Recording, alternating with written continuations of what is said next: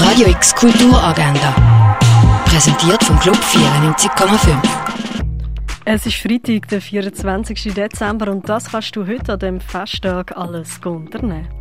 In Madres Paralelas treffen Janis und Anna in einem Krankenhauszimmer aufeinander, wo sie beide bald entbinden werden. Sie sind alleinstehend und zufällig schwanger worden. Während Janis überglücklich ist, ist Anna verängstigt und traumatisiert. In den paar Stunden, wo sie sich austauschen, entsteht eine sehr enge Bindung, die das Leben von beiden wird verändern. Madres Paralelas, heute zu sehen im Kultkino Atelier. Code per Noel erzählt von Thomas, eine neunjährige hochbegabte Nervensäge, die noch immer an Weihnachtsmann glaubt. Er installiert überall in der Villa von seinen älteren Hightech-Kameras, um einem echten Père Noel auf die Schliche zu kommen.